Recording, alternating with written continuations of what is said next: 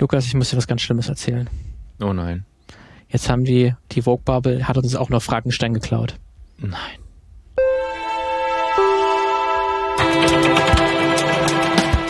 Was denn noch alles? Was nicht? Wo, wo hören die auf? Es wird immer schlimmer, sage ich dir. Frankenstein. Okay, da bin Mhm. ich sehr gespannt, was jetzt kommt. Herzlich willkommen erstmal zum Filmmagazin. Hallo, schön, dass ihr wieder da seid. Hallo. Wir sind äh. Lukas und Martin. Martin und Lukas, äh, respektive der eine oder der andere. Ähm, wer findet ihr selber raus, wenn ihr uns zum ersten Mal hört? Ähm, alle, die, alle, die äh, uns schon häufiger hören, wissen es natürlich. Nee, kleiner Spaß, ich bin Lukas. Du bist Martin, mit mir verbunden am anderen Ende der Leitung. Wir sind mal heute mal wieder übers Internet äh, verbunden, äh, weil es heute die, die Zeitplanung der Woche nicht anders äh, zugelassen hat. Aber Gott sei Dank, da, dank dieser modernen Technik sollte auch alles funktionieren. Ich bin auch ganz schön hier verkabelt, muss man sagen, äh, weil ich alles mit meinem Laptop hier machen musste, weil ich, ich vertraue meinem Desktop-Rechner nicht so sehr. Deswegen, wenn ihr das von außen seht, weil das sieht ein bisschen lustig aus. Äh, wenn es aber alles gut aussieht, dann habe ich alles richtig gemacht. Ähm, deswegen ist es auch mal wieder lustig. So eine Remote-Aufnahme ist immer noch ein bisschen, ein bisschen was anderes, habe ich das Gefühl, weil wir uns nicht ganz so sehr ins Wort fallen können. Ja. Da können wir mehr, mehr monologisieren, glaube ich. Ja, die, äh, die jetzt sagen, hä, wie sehen, wie sehen, ich höre doch einen Podcast. Das stimmt.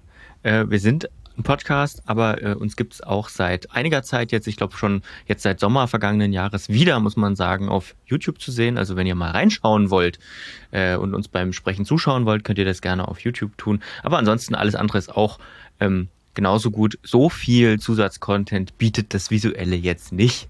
Wir sind ja auch, sie sind und bleiben ja auch ein, ein Podcast. Äh, was machen wir? Wir sprechen über Filme und Serien und alles, was so Bewegtbild ist.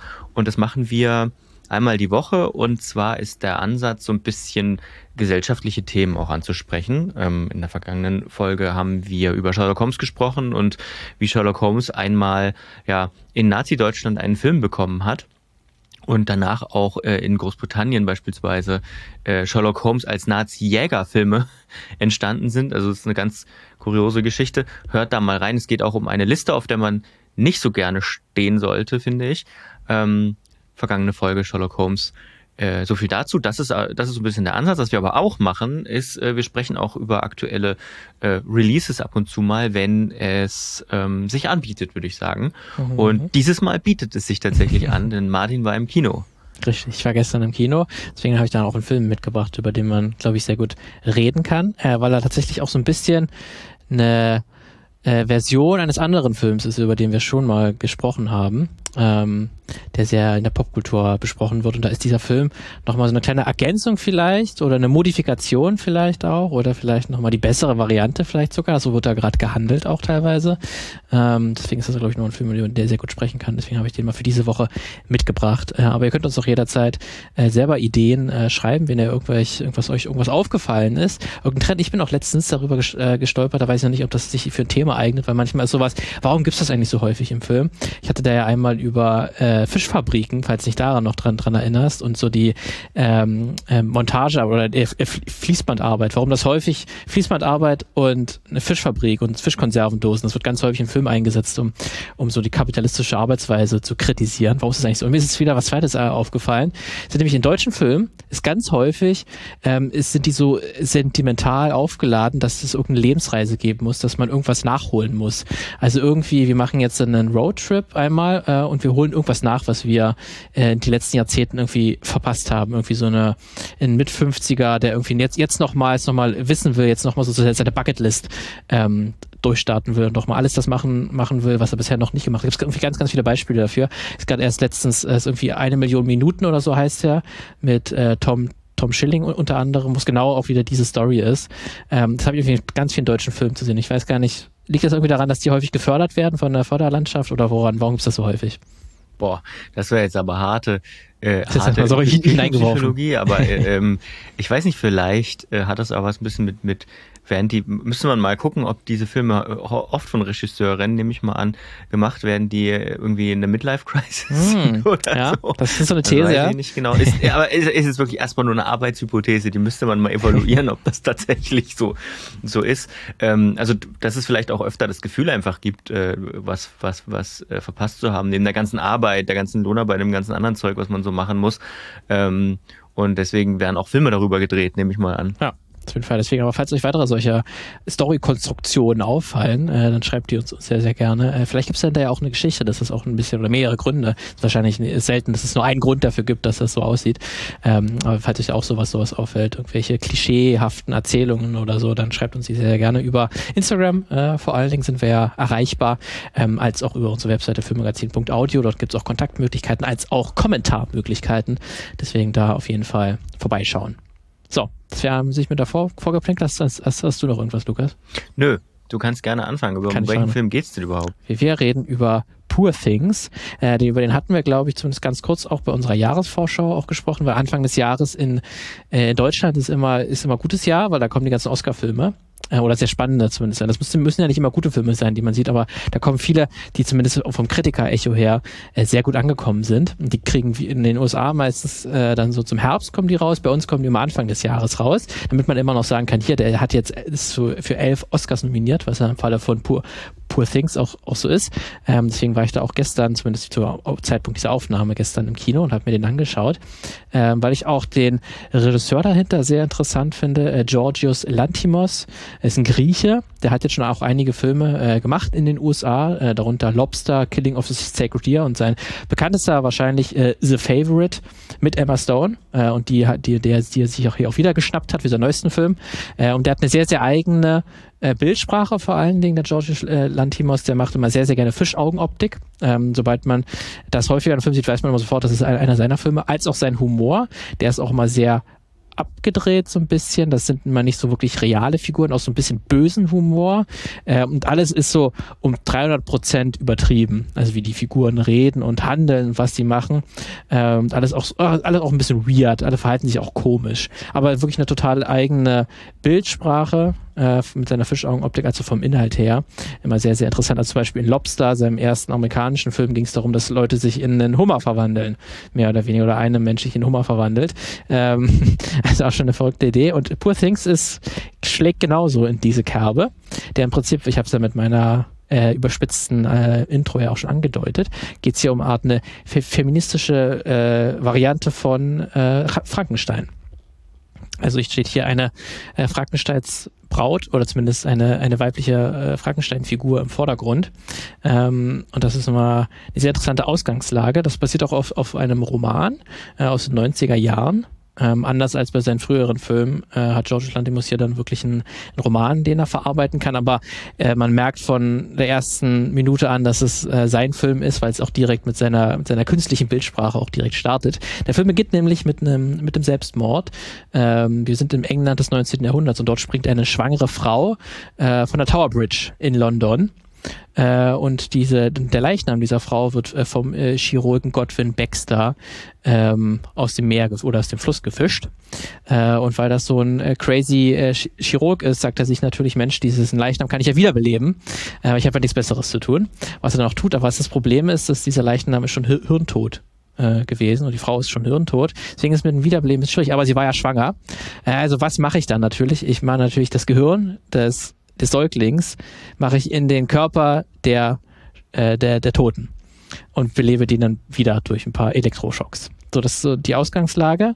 Das, das ist dann Emma Stone, äh, und die als Bella Baxter dann wieder erweckt wird. Die, sie kann sich nicht mehr an ihr früheres Leben erinnern und ist nun eine erwachsene Frau mit dem Gehirn eines Säuglings. So, das ist die Ausgangslage. Klingt das für dich erstmal interessant, Lukas? Bist du, da, bist du erstmal on board mit dieser, mit dieser Pr- Prämisse? Das klingt erstmal crazy und so gar nicht so richtig nach dem nach der Originalvorlage. Wer Ja. Mary Shelleys Frank Frankenstein schon mal gelesen hat, natürlich geht es auch um so eine Prometheus-Geschichte. Also der unser Hauptakteur sozusagen ähm, nimmt sich oder forscht sozusagen in, auch in Sachen Al Alchemismus und schafft daraufhin ein Monster, Frankensteins Monster, das was fälschlicherweise oft selbst als Frankenstein bezeichnet wird, das stimmt aber nicht, denn äh, Victor heißt eigentlich Frankenstein mit Nachnamen, das ist der Hauptcharakter. Ähm, und äh, seine Schöpfung sozusagen gerät außer Kontrolle und äh, er hat dann selber Angst davon und äh, zieht, glaube ich, auch mordend durch, durch Schottland irgendwie. Ähm, also das ist so ein bisschen die Grundgeschichte vom Original Frankenstein. Also hat man mehr äh, von der Originalgeschichte genommen als die Idee aus Körperteilen ähm, etwas zusammenzubauen oder? ja, das war es im Prinzip so und, und ich glaube so ein bisschen zumindest die Idee, dass dann diese, dieses, dieses neue Leben äh, ja sozusagen ja außerhalb unseres eigentlichen Lebens äh, stattfindet oder dass das Frankenstein-Monster natürlich von der Gesellschaft irgendwie, zumindest in dem, äh, bei Frankenstein, äh, ja außerhalb der Gesellschaft steht und irgendwie Angst erzeugt. Bei Bella ist es genau umgedreht. Da interessieren sich alle Leute auf einmal für, für sie, weil sie natürlich eine junge Frau ist, eine, eine schöne Frau ist ähm, und die deswegen da eher dann das Gegenteil erzeugt. Aber es ist zumindest auch so, dass dieses neu erweckte Leben irgendwie mit dieser, mit dieser alten Welt erstmal klarkommen muss, mit den Regeln der alten Welt. Das steht da auch ganz, ganz große Forderung. Aber ansonsten hast du recht, hat es nicht viel eigentlich mit Frankenstein zu tun tun, sondern wirklich nur diese ganz, ganz simple oder nee, nicht so simple, aber diese Grundidee wirklich äh, sich zu nehmen und was ist eigentlich, wenn wir hier ein neues, neues Leben erschaffen. Aber damit macht dann Poor Things etwas ganz, ganz anderes, als es dann Frankenstein macht und da wird es auf jeden Fall sehr, sehr spannend. Ähm, da ist es dann auch ein Film, der dann sehr im Kontrast steht zu Barbie, glaube ich. Da wird es häufig auch als, ähm, als der bessere Barbie-Film äh, bezeichnet, weil dann Bella, sagt ja auch schon der Name, ne, sie ist dann irgendwie das junge, schöne Ding äh, die dann hier als, als ähm, mit, mit einem Säuglingsgehirn die Welt äh, erkundet. Oder zumindest es erstmal möchte, aber sie kann es erstmal nicht. Weil am Anfang des Films nämlich Goodwin, ihr, ihr Erschaffer, der dann von auch hier einfach Gott genannt wird, also Goodwin, Gott, Godwin, ähm, dann einfach sozusagen die ersten drei, drei Buchstaben genommen, der sich direkt auch als Erschaffer und als Gott äh, zeichnet, als auch sein Gehilfe, Max, die wollen dann sozusagen Bella auch nur in, in den eigenen vier Wänden lassen, äh, herumexperimentieren, an ihr forschen, wie reagiert sie auf gewisse Sachen, äh, wie, äh, wie lernt sie langsam Sprache. Ähm, aber nicht groß mit der Außenwelt und sie wirklich einsperren.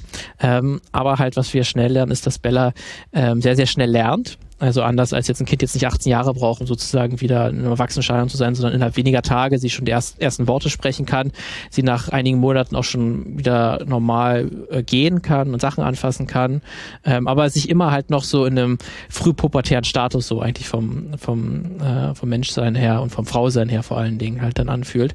Äh, aber sie möchte ausbrechen, sie möchte die Welt erkunden. Ähm, und das ist sozusagen dann diese ganz typische Fish out of Water Story, ähm, die man ja auch schon in ganz vielen Varianten im, im im Kino äh, kennt, ähm, dass jetzt irgendjemand Außenstehendes in irgendeine alte Welt, äh, äh, die diese besucht und dann irgendwie mit diesen Regeln irgendwie klarkommen muss.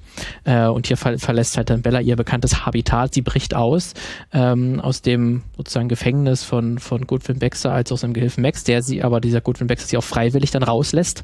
Äh, also dann irgendwann erkennt, ja, sie muss halt selber die Welt kennenlernen, das Leben kennenlernen. Deswegen ich ich, ich entlasse sie. Ähm, und Bella ähm, verlässt halt ihr bekanntes ha Habitat und beginnt so langsam das, die gegebenen Regeln zu hinterfragen. Denn Bella ist sehr, sehr wissbegierig und hinterfragt sehr, sehr häufig so die etablierten äh, Geflogenheiten, die man so äh, macht, weil sie lernt dann relativ schnell in, in Womanizer äh, kennen, der sie durch die Welt äh, führt und sie hat dann so äh, drei, vier Stationen äh, im Leben. Also sie besucht dann Lissabon, äh, Athen unter anderem äh, und lernt dann sozusagen das, das, das Leben dort kennen. Und sie kommt erstmal mit den ganzen Regeln gar nicht, gar nicht so klar. Also wenn ein Baby schreit, warum darf ich es nicht einfach hauen? ne, damit es Ruhe gibt. Ähm, und darf man eigentlich, wenn äh, an einem Tisch, wenn man äh, adle, äh, adlige Persönlichkeiten trifft, darf man die so einfach ähm, fragen, wann sie sich das letzte Mal selbst befriedigt haben und so und solche Sachen. Das gehört sich ja eigentlich nicht. Aber für Bella, sie kennt das alles nicht, weil sie auch relativ schnell ihren eigenen Körper auch erkundet. Äh, Sex spielt hier nämlich hier im Film auch eine ganz, ganz, ganz große Rolle. Ähm, und sozusagen die, die Begierde der, der Frau ähm, und wie sehr Sexualität in unserer äh, Gesellschaft dann eigentlich tabuisiert ist und dann wieder an gewissen Stellen gar nicht tabuisiert ist. Aber das ist für Bella erstmal gar nicht verständlich, wann man sozusagen diese Grenze gezogen ist. Und da geht's dann im, im Film äh, halt größtenteils dann um vor allen Dingen diese äh, Regeln, ähm, die die Gesellschaft halt auflegt. Ähm, und deswegen kommt es dann auch irgendwann da, dazu, dass Bella sich im Verlauf des Films auch irgendwann äh, prostituiert, ähm, so weil sie sozusagen Geld braucht. Ähm, und dann hier äh, sehr spannend ist, äh, dass dann diese Prostitution nicht tabuisiert wird oder skandalisiert wird, aber halt auch nicht irgendwie schön geredet wird oder so. Also irgendwie ähm, es findet keine Verteufelung so richtig statt, aber es wird halt auch, wie gesagt, nicht, nicht, nicht schön geredet, äh, weil es ist zum natürlich einerseits Prostitution, die äh, Frauen zu einer Ware degradiert, aber irgendwie ist es dann, bringt es der Frau auch finanzielle Unabhängigkeit ähm, einerseits. Und das ist mal so ganz wieder diese ganz großen Widersprüchlichkeiten. Ähm, das ist was der Film auch mal ganz, ganz groß macht, weil dadurch, dass Bella das Leben kennenlernt, lernt sie sowohl die schönen Dinge kennen als auch die furchtbaren Dinge. Und da ist auch ein ganz großer zentraler Punkt dieses Films sozusagen die, die Grausamkeit, die das Leben bereithält, aber auch die wunderschönen schönen äh, Sachen, die es gibt. Und irgendwie Bella muss das alles irgendwie in einen, in einen Kopf erstmal bekommen. Ähm, und da ist dieser Film teilweise dann wunderschön, aber auch furchtbar. Ähm, also auch nicht äh, umsonst ab 16 äh, freigegeben, anders als es dann Barbie gemacht hat, der dann eher so diese Themen ausgeklammert haben. Ähm, da ist dann hier Bella deutlich oder Poor Things deutlich äh, direkter. Ähm, deswegen ist dieser ganze Film auch sehr von einem äh, von so einer Widersprüchlichkeit ge, äh, geprägt, was sich auch im, im Setdesign äh, einerseits auch auch wieder gibt, ähm, weil der erinnert halt sehr, ich habe schon gesagt, diese Fischaugen-Optik von Georges Lantimos, die ist hier auch sehr deutlich. Und hier ist nochmal anders als bei seinen anderen Filmen, die sind teilweise also auch nochmal sowas wie The Favorite, das hat ja auch in einem viktorianischen äh, London-Setting äh, stattgefunden, das tut der Poor Things auch, aber nochmal in einer noch künstlich, die, die Welt sieht noch künstlicher aus, noch mehr wie ein Set, noch mal wie ein Studio, also kein Himmel, den man hier im Film sieht, der sieht nicht aus wie ein echter Himmel. Keine Wolken sehen aus wie echt, die sehen alle aus wie in einem Studio gezeichnet und auch total entfremdet. Also es erinnert teilweise auch sehr an, an den deutschen Ex Expressionismus, ähm, aber halt auch ganz stark an, an solche Filme wie äh, Br Brazil von Terry Gilliam oder die Tim Burton äh, Filme. Also alles hat so eine ganz große Künstlichkeit, so eine äh, Theaterhaftigkeit auch auch fast schon, äh, die einerseits halt total grausam und, und verschroben sein kann, aber irgendwie auch teilweise wunderschön. Äh, da hat man auch mal diesen Dual, Dualismus irgendwie auch sehr, sehr, sehr, sehr stark im, im Film. Ähm, auch da wie ganz mit, mit Farben und, und, und der Lichtstimmung gearbeitet wird. Deswegen, der, der ist schon, deswegen ist er auch sehr, sehr speziell, dieser, dieser Film, wie er auch aussieht. Ich glaube, der ist auch, der viele Leute auch abschrecken, abschrecken würde, aber dadurch auch total einzigartig irgendwie. Und das passt dann auch zu den äh, Figuren im Film, äh, weil die sich auch nicht so ganz eindeutig zuordnen lassen. Ne? Zum Beispiel dieser Goodwin Baxter, der der Bella erschaffen hat, ähm, der ist nicht so wirklich eindeutig zuzuordnen, weil einerseits ist er natürlich herrisch und brutal und das schafft dieses Leben ähm, und äh, will sie dann Bella auch zeitweise einsperren lassen, aber lässt sich dann auch überzeugen, ähm, nein, ich, ich lasse dich doch gehen und ist dann auch in den äh, in, dem, in der zweiten Hälfte des Films sehr, sehr fürsorglich gegenüber Bella, wenn, wenn sie wieder Hilfe braucht und auch sehr als sehr große Vaterfigur äh, tritt er tritt er auf. Deswegen er ist nicht so ganz fest einzuordnen. So sind fast alle, alle Figuren im, Film Bella selbst auch, äh, die man jetzt nicht nur als große Heldin, die quasi ähm, sich emanzipiert irgendwie von der Gesellschaft und dann die absolute Heldin ist, sondern sie auch Fehler macht. Ähm, deswegen finde ich das auch sehr, sehr spannend, äh, wo man hier sehr viel interpretieren kann, sehr viel nicht eindeutig zuzuordnen ist, sondern sich damit, damit sehr besch beschäftigen muss. Ähm, deswegen ist das auch so ein Film, der, glaube ich, ähm, anders vielleicht dann auch, auch als Barbie, der dann auch, äh, den fanden wir ja beide auch gut, äh, muss man sagen, aber er, er macht es natürlich mainstreamiger, bisschen gefälliger sagen wir mal so. Ähm, da ist Poor Things äh, die Variante, die, die deutlich unangenehmer ist, die deutlich unangenehmere Bilder auch teilweise zeichnet, gerade wenn dann Bella sich im Verlauf des Films auch prostituiert. Ähm, da macht sie nicht nur schöne Erlebnisse, ähm, das wird auch noch sehr explizit gezeigt. Also man sieht im Film auch sehr viele Geschlechtsteile, weibliche als auch männliche. Ähm, und das halt, das ist nicht nur begiert und nicht nur schön, sondern halt auch teilweise äh, trau traumatisch und gewaltvoll. Ähm, aber es hat ja wieder die komplette Bandbreite irgendwie, was das Leben so bereithält. Äh, deswegen finde ich das irgendwie nochmal eine sehr, sehr spannende Auseinandersetzung mit diesen, mit diesen Themen. Ähm, weil sich äh, Bella auch später auch mit, sie ist nicht nur dann sehr körperlicher, sexueller Mensch, sondern ab einem gewissen Stadium in ihrer Entwicklung will sie sich dann auch sozusagen äh, äh, im Geist weiterentwickeln und lernt dann die Philosophie kennen, lernt Menschen kennen, die sich mit der Philosophie äh, beschäftigen, fängt dann auch irgendwann an, sich mit so sozialistischen Ideen zu beschäftigen, äh, tatsächlich. Und dann sagt sie auch an einer Stelle, ähm, als sie dann sich äh, prostituiert, dass die ähm, für Frauen halt, dass die Ware ist der eigene Körper. Oder sie sind äh, Production of our own means, äh, drückt sie das dann aus. Ähm, also hier auch eine ganz interessante Idee. Deswegen steckt der Film so voller vieler Ideen, die man, es ist sehr schwer, das alles so äh, zusammenzufassen, weil das dann ähm, sehr, sehr viele Punkte hier angesprochen werden. Aber es ergibt irgendwie dadurch, dass die Bella halt auch eine Reise macht, ähm, sich immer weiter kennenlernt, die Welt auch hinterfragt. Warum ist das so? Warum ist zum Beispiel im Bordell so, dass sich Männer die Frauen aussuchen und nicht die Frauen die Männer? Ähm, also warum sagen denn nicht zum Beispiel die Frauen, äh, suchen sich dann den, den Mann aus? Äh, Wäre das nicht einfach die clevere Variante, damit das nicht ganz so psychologisch so gewaltvoll für die, für die Frauen wäre? Ähm, ist einfach so was, eine Idee, wie sie das ähm, sie so hineinwirft. Ähm, und das sind so ganz, äh, finde ich, sehr, sehr spannende äh, Aspekte, die der Film so, so anspricht, äh, die dann halt auch nochmal so ein bisschen ähnliche Tonthematik vielleicht Barbie äh, gemacht hat, wie eine Frau sich in einer patriarchalen Gesellschaft ähm, ähm, zurechtkommt. Das ist ja auch im Film ja auch so, dass Barbie aus ihrer behüteten Welt ins nach außen kommt und dann merkt, was für Rollenbilder über Frauen existieren. Das, hat, das hat, macht ja Bella auch, aber nochmal auf eine deutlich drastische und irgendwie auch nochmal äh, durch diese Künstlichkeit, die diese Welt aufbaut, wirkt es dann irgendwie nochmal, finde ich zumindest, ähm, wie, wie, wie, wie ich es empfunden habe, hat das nochmal deutlich, ähm, ähm, war es nochmal deutlich direkter irgendwie, hat sich das, das angeführt, dadurch, durch, durch diese starke Künstlichkeit. Und das passt alles in 140 Minuten.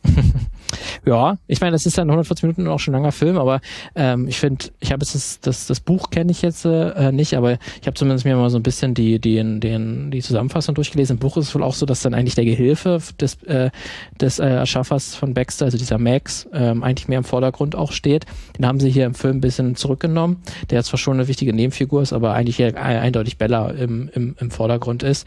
Ähm, und das sind auch teilweise ne, die Figuren, wenn dann Bella den Sozialismus kennenlernt oder Philosophie kennenlernt, die lernt einen Zyniker äh, kennen, der halt sagt, die Welt ist einfach verloren, die wird nicht besser, Menschen sind das Schlimmste, was es gibt, die zerstören sich bloß selbst. Die sind dann immer nur so für 10, 15 Minuten äh, eigentlich wirklich im, im, im, äh, im Film und dann geht, macht äh, Bella schon wieder ihre, ihre nächste Reise, ihren nächsten Reisepunkt weiter, ähm, ist irgendwo anders und irgendwie, das kommt sehr gut zusammen. Das ist auch irgendwie, äh, George Lantimos, die anderen Filme, die ich von ihm gesehen habe, die waren jetzt tatsächlich meistens noch langwieriger und nicht so gut äh, strukturiert vom Storytelling her. Ähm, da hat dann teilweise waren dann manche Szenen zu lange oder manche Szenen zu kurz und hier fühlt sich das genau immer richtig an. Ähm, es ist nicht so, dass hier jede Figur groß große Bühne bekommt, sondern das sind dann nur drei, vier Figuren, die wirklich ein bisschen Storyflash bekommen. Und das passt total, weil ja Bella ja total im Vordergrund steht und ihre Weiterentwicklung, weil sie verändert sich ja gefühlt alle 20 Minuten so ein bisschen oder passt sich so ein bisschen an oder lernt oder hinterfragt wieder irgend, irgendetwas Neues. Deswegen funktioniert das für mich to total gut und weil es dann auch so ein Zirkelschluss ist, weil man am Ende kehrt sie auch nach London zurück mit ihrem neuen Wissen. Also so eine ganz klassische Heldenreise, muss man sagen, ähm, die auch total deutlich wird, auch wenn es natürlich einerseits wieder hinterfragt, weil so die Heldenreise auch typisch männlich geprägt ist, aber hier ist natürlich eine, ähm, eine sehr, ein sehr feministischer Film, der über sehr viele Ecken geht, aber trotzdem diese Heldenreise auch macht und macht diese ganz klassische Heldenreise, die ja einfach Storytelling-mäßig so gut funktioniert äh, in der westlichen Erzählung wie kaum eine andere Erzählform. Deswegen ist es, glaube ich, auch was, weil der Film sich ja sehr strikt an dieser Heldenreise auch, auch hält. Ähm, funktioniert das auch in 140 Minuten, äh, erzählt das eigentlich genau das, was es will. Hast du eine Theorie, warum äh, jetzt, sag ich mal, Barbie der, also der so viel mehr erfolgreiche Film ist und man von dem relativ wenig hört? Ja, weil es natürlich, wie gesagt, George Lantimos ein sehr, sehr eigenwilliger Regisseur. Es sind auch super viele visuelle Gags und wie halt auch die Welt aussieht, die sieht halt nicht, nicht echt aus.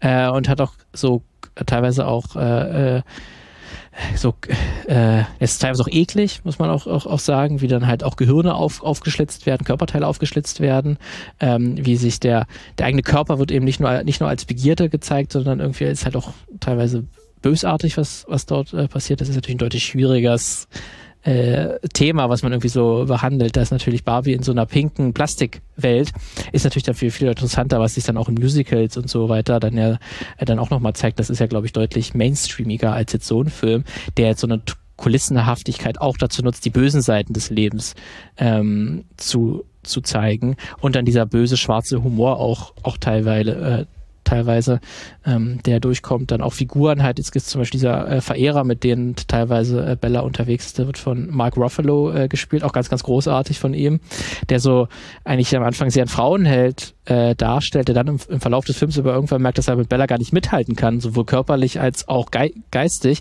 und sich dann eigentlich nur noch in Alkohol und Glücksspiel äh, vergibt und dann eigentlich nur noch so theaterhaft in den Himmel brüllt, äh, warum denn diese Frau ihn so fertig macht und der mit ihr gar, gar nicht mithalten kann. Das ist, glaube ich, super schwer ähm, so zu verkaufen als jetzt so ein, so ein, so ein Ken, Ken und Barbie-Film. Aber es ist trotzdem ganz lustig, dass es zwei Filme sind, die Feminismus oder Emanzipation und eine Frau, die irgendwie aus ihrer behüteten Welt irgendwie die reale Welt oder eine Form der realen Welt kennenlernt, äh, so kurz hintereinander erschienen sind. Vielleicht ähm, hat es auch was mit großem Werbebudget zu tun, ganz, ganz sicher sogar.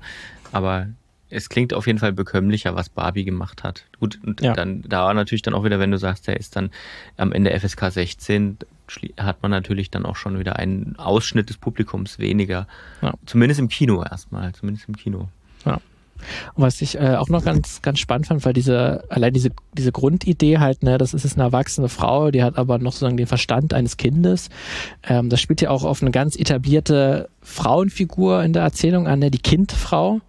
Ähm, dass es in ganz, ganz vielen unterschiedlichen äh, Varianten gibt. Also Effi Bries wäre zum Beispiel so ein bekanntes Beispiel in einer Kindfrau, Mila Jovovich in das fünfte Element oder auch viele Rollen, die Audrey Hepburn äh, gespielt hat, also zum Beispiel bei Frühstück bei Tiffany ist so eine Kindfrau.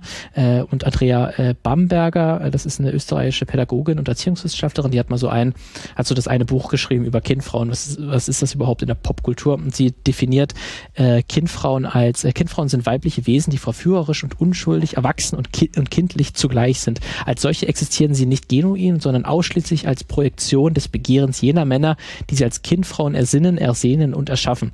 Die sind Kunstfiguren, an denen sich ihre Vorstellungen von Weiblichkeit und Kindlichkeit übereinanderlegen. Ne, und das ist natürlich hier auch ganz klar, dass sie wird, äh, Bella wird von einem Mann erschaffen ähm, und dann auch von weiteren Männern irgendwie dann nochmal doppelt äh, erschaffen, wie zum Beispiel diesen Verehrer, der von Mark Ruffalo gespielt wird, weil natürlich diese Kindlichkeit für viele Männer auch eine Anziehung ist, weil die ist irgendwie so naiv. Der kann man die, die, die Welt erklären äh, und kann sich irgendwie so als großer Macker äh, äh, aufspielen. Ähm, die sind irgendwie noch so unschuldig, ne? Ähm, aber das ist natürlich, das unterläuft natürlich Bella äh, total, weil sie auf jeden Fall nicht unschuldig ist mit ihrem sehr großen sexuellen Antrieb, als auch, dass sie dann irgendwann auch selber kein Interesse mehr äh, an, an Männern hat, weil sie dann irgendwann dann sich auch geistig weiter äh, entwickeln äh, möchte, und dann wird sie auf einmal, ist sie gar nicht mehr kindisch, äh, weil sie dann doch die, die wirklich die Welt hinterfragt und die äh, Grundpfeiler der Welt hinterfragt. Warum ist das eigentlich so? Warum machen wir das eigentlich so? Warum gibt es eigentlich arme Menschen? Warum müssen wir eigentlich äh, arm sein oder warum müssen gewisse Teile der Gesellschaft arm sein? Ähm, da, da ist es dann auf jeden Fall keine Kindfrau mehr, aber sie startet halt als, als Kindfrau. Ähm, und es ist ja auch so ein bisschen Barbie, äh, ist ja auch im Prinzip auch eine Kindfrau, kann man, kann man sagen, ähm, die auch mit einem sehr naiven Weltbild ähm, auf die reale Welt äh, gelassen wird und dann sich so langsam weiterentwickeln muss. Ähm, da, da ist aber äh, Poor Things noch deutlich radikaler in dem und auch mal deutlich direkter, dadurch, dass wirklich hier äh, eine Frauenfigur am Anfang entsteht, die halt noch wirklich den Geist ein, ein, eines Kindes hat. Ähm, das ist natürlich so eine total abstruse Idee ist, die so als Frankensteins Art Variante äh, durch die Welt zu laufen. Ähm, deswegen finde ich das nochmal eine sehr interessante Auseinandersetzung mit diesem Tropus eines, einer Kindfrau. Hm. Klingt auf jeden Fall spannend, der Film. Also ähm, bin mal gespannt, ähm, wie das dann wird, wenn der ähm, aus dem Kino rauskommt, weil mhm. äh, ich kann mir vorstellen, dass ein Teil des Publikums auch ähm, in, auch zu Hause sitzt, sag ich mal, der sich, dass sich für diesen Film interessieren könnte oder ein großer Teil, weil ähm, das klingt, das klingt jetzt auch ehrlich gesagt nicht nach Multiplex-Kino. Wahrscheinlich ja nicht. Äh, ich war zumindest bei mir im Kino, das war zumindest äh, so zu 40 Prozent, 50 Prozent gefüllt. Es ist in der zweiten äh, Veröffentlichungswoche, glaube ich, sind wir jetzt ungefähr. Das ist, glaube ich, noch ganz okay, aber es war jetzt auch ein eher Programmkino-Richtung, also wo Leute auch hingehen, die sich, glaube ich, eher für Filme interessieren. Das wahrscheinlich Multiplexe wirst du damit nicht füllen. Ähm, deswegen war auch mal sehr interessant, wie der am Ende läuft. Ich meine, die anderen Filme von George Lantimos, die waren immer schon recht erfolgreich. Also der The Favorite äh, zum Beispiel, ähm, der auch einige Oscars ja äh, gewonnen hatte, unter anderem für die Hauptdarstellerin Olivia Coleman, ähm, der hatte dann, glaube ich, hat's mal gesehen, also der hat so äh, 20 Millionen gekostet, Produktion, dann 100 Millionen äh, eingenommen. Ne? Also das sind dann immer auch solche Filme, die sind sehr speziell, super, aber die haben die sprechen natürlich auch ein gewisses Publikum an, weil die total eigen sind. Also keiner macht solche Filme wie Georgios Lantimos. Ähm, den, wenn du da auch, wenn man ein, zwei Filme von ihm gesehen hat, dann erkennst du auch sofort an einem Trailer sofort, das ist wieder einer von, von ihnen. Nicht nur wegen der Fischaugenoptik, sondern auch an, an anderen Sachen. Ähm, deswegen glaube ich, damit hast du auch mal so ein Alleinstellungsmerkmal und der macht halt nur alle drei, vier, fünf Jahre macht er mal einen Film. Ähm, deswegen ist es auch mal so ein bisschen für Szene viele Leute, glaube ich, immer interessant. Und gerade hier, wenn das so inhaltlich auch reicher Stoff ist, ich muss auch sagen, ist, glaube ich, auch sein bester Film bisher. Ähm, weil er halt hier, glaube ich, äh, auch eine sehr gute Grundlage mit dem Roman äh, hatte. Ähm, und dann hat er nochmal diese eigene Bildoptik und diese eigene Bildsprache nochmal draufgefropft und das passt super, super gut ineinander. Ähm, wenn dann auch zum Beispiel, also in diesem viktorianischen London, da sind auch, also das Setdesign alleine ist auch so beeindruckend, dass dann diese, ähm, diese Schulternpolster, die die Frauen tragen in ihren Kleidern, die sind halt zehnmal größer, als sie sein müssten.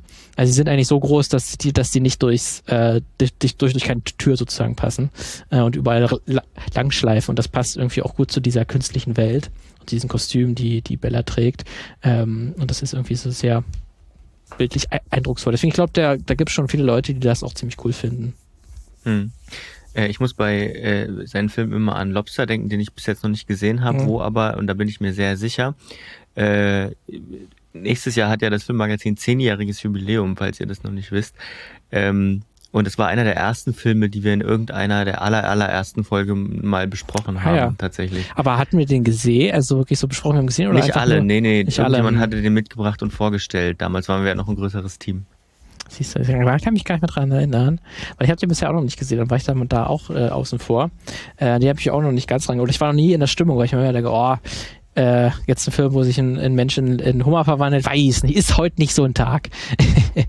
der ist dann irgendwie Poor Things, obwohl der, glaube ich, wahrscheinlich sogar der härtere Film ist teilweise, ähm, ist es trotzdem irgendwie nochmal universeller. Weil es geht natürlich, ist natürlich ein sehr feministischer, e- emanzipatorischer Film, aber er zeigt natürlich auch sehr gut, wie äh, der, das Patriarchat natürlich auch Männer einhegt und äh, schadet. Ähm, also das wird dann gerade in einer der letz letzteren Nebenfiguren, die im Film eingeführt werden, auch nochmal sehr deutlich. Da lernt man dann nämlich, weil der Bella ja auch ein Leben hatte, bevor sie Bella war, äh, da lernt man dann den Ehemann äh, von Bella äh, kennen oder den Ex-Ehemann. Das ist Alfred und das ist ein General, ähm, der halt ähm, nicht nur das Schlachtfeld ist nicht nur sozusagen sein Berufsfeld, sondern er sieht das auch seine Ehe, sieht er als Schlachtfeld, sondern man muss eine Frau erobern. Ähm, und wenn man das einmal eine Frau erobert hat, dann gehört die ei- einem auch. Und der weibliche Körper ist sozusagen ein Schlachtfeld, das man erobern kann. Äh, und ähm, er sagt dann auch im Verlauf des Films, dieser Alfred, dass äh, diese sexuelle Begierde von Frauen als auch Männern, äh, die gehört halt unterdrückt ähm, weil die macht uns halt wuschig sozusagen und die macht uns zu schlechteren Wesen äh, und wir verlieren halt unsere Sinne darüber. Deswegen müssen wir das eigentlich unterdrücken. Ähm, und er hat jetzt seine Lebensaufgabe ist es auch als unter anderem als Mann, dass er das unterdrückt und er, äh, er versteht deswegen auch nicht, warum dann Bella auf einmal ihren, ihren sexuellen Trieb wieder entdeckt hat. Und das gehört dann auch, wenn sie es nicht will, dann halt auch mit ähm, gewaltvollen Maßnahmen gehört sie dann unterdrückt, äh, damit sie nicht mehr so sex sexuell aktiv ist äh, und sagt dann eben auch Männer müssen das tun. Äh, und da sieht man auch, wie das Patriarchat halt hier die ähm, die, die sexuelle Ausdruckskraft dann irgendwie einen unterdrückt. Ähm, deswegen ist das ja auch nochmal, glaube ich, so ein Film, der, wie gesagt, super viele Dinge irgendwie anspricht, aber ich finde irgendwie am Ende kommt dann das doch irgendwie alles zusammen, auch wenn es über sehr wilde Ecken geht. Äh, man muss schon ein bisschen Fan von, von, von solchen Filmen sein. Ähm, also wer jetzt mit Brazil, also äh, Terry Gilliams Film auch was anfangen, glaube ich, der wird auch bei George Lantimos viel Freude haben. Ähm, oder Tim Burton als seine früheren Tim Burton Filme, die sind genau auch so ein bisschen in die Richtung. Ähm, deswegen ist es auf jeden Fall eine große Empfehlung äh, für Leute, ähm, die mit solchen Filmen etwa anfangen kann, unter, die halt durchaus von der Idee vielleicht von Barbie angetan waren, aber vielleicht mit der Ausführung ähm, dann doch ein bisschen zu massentauglich oder zu, ähm, sage ich mal, äh, konsenskonform, dass dann so alle mit einem guten Gefühl rausgehen. So ist Poor Things nicht. Das hinterlässt auch halt die Widersprüche oder lässt die Widersprüche zu äh, und spricht halt die Gesamt- oder eine große Teile des Lebens halt auch an, nicht, nicht nur die, die schönen Dinge. Ähm, deswegen ist das auf jeden Fall ein sehr, sehr guter Film, den ich fand. Äh, und ich glaube auch Emma Stone wird hier äh, auch zu Recht äh, für ihren zweiten Oscar nominiert. Hat wahrscheinlich auch sehr große Chancen, ihren zweiten zu gewinnen nach, nach La La Land, äh, weil sie das auch sehr beeindruckend macht, wie sie halt sich mit jeder Filmminute sie irgendwie mh, sich weiterentwickelt, erwachsener wird äh, und halt trotzdem dieses Staunen halt hat über das Leben, weil sie halt das Leben gar nicht gar nicht so kennt wie wir, äh, sondern innerhalb von kürzester Zeit quasi diese äh, in die Pubertät kommt äh, und irgendwie als Erwachsene die Welt hinterfragt äh, und das irgendwie zu beobachten, wie sie da, wie sie allein wie sie auch spricht, ähm, weil sie halt auch langsam erst die männliche Sprache sozusagen kann und auch den Sprachduktus äh, und wie sie Wörter formt und wie sie dann Sachen hinterfragt. Das ist auch nicht, wie wir Sachen formulieren würden. Ähm, Finde ich auch da vom Drehbuch sehr gut umgesetzt, dass sie es so ein bisschen, selbst im Endstadium, nachdem sie sozusagen wieder eine erwachsene Frau mehr oder weniger geworden ist, sie drückt Sachen immer noch anders aus, als wir es ausdrücken würden, ähm, weil sie irgendwie eine andere Perspektive aufs, aufs Leben hat. Äh, und das halt bis zuletzt auch so durchzuziehen, finde ich sehr, sehr stark. Äh, deswegen ein sehr, sehr guter Film, aber sehr, sehr auch speziell. Deswegen kann, könnt ihr auch verstehen, ich, wenn jemand das gesehen hat und sagt, ich konnte damit gar nichts anfangen, der ist ja auch, Alter, was, weil er auch so voller Ideen steckt, auch visuell wie inhaltlich. Empfehlung und Warnung zugleich, aber das ist doch eigentlich auch immer ganz gut. Ja. Ist doch schade, wenn, wenn, wenn, wenn, wenn, wenn alle, alle irgendwas hypen. Wobei, manchmal auch nicht, aber äh, ich bin sehr gespannt. Ähm, mir hat's Lust gemacht, ich werde ihn mir wahrscheinlich anschauen nach deiner Empfehlung. Ähm, Gab es denn noch was anderes, worüber wir, wir sprechen müssten für unsere allseits beliebte Rubrik? Was gab es sonst noch? Ähm, letzte Woche hatten wir die großen Nominierungen drinne. Mhm. Ähm, glaub, seitdem irgendwas nix. in Hollywood passiert? Ich glaube nicht. Wir nehmen auch relativ schnell äh, oder kurz danach auch, nachdem wir die Erstaufnahme hatten. Deswegen ist mir da jetzt auch nichts aufgefallen, Ja. muss ich Gut. sagen. Dann bleibt es bei dieser Filmempfehlung mhm. die ich äh, da wahrnehmen konnte, dass es eine Empfehlung ist aus deiner Sicht. Ähm, und wir hören uns alle dann in der nächsten Woche wieder, würde ich sagen. Jo, macht's Bis gut. Bis dahin, schöne Woche, tschüss. Tschüss.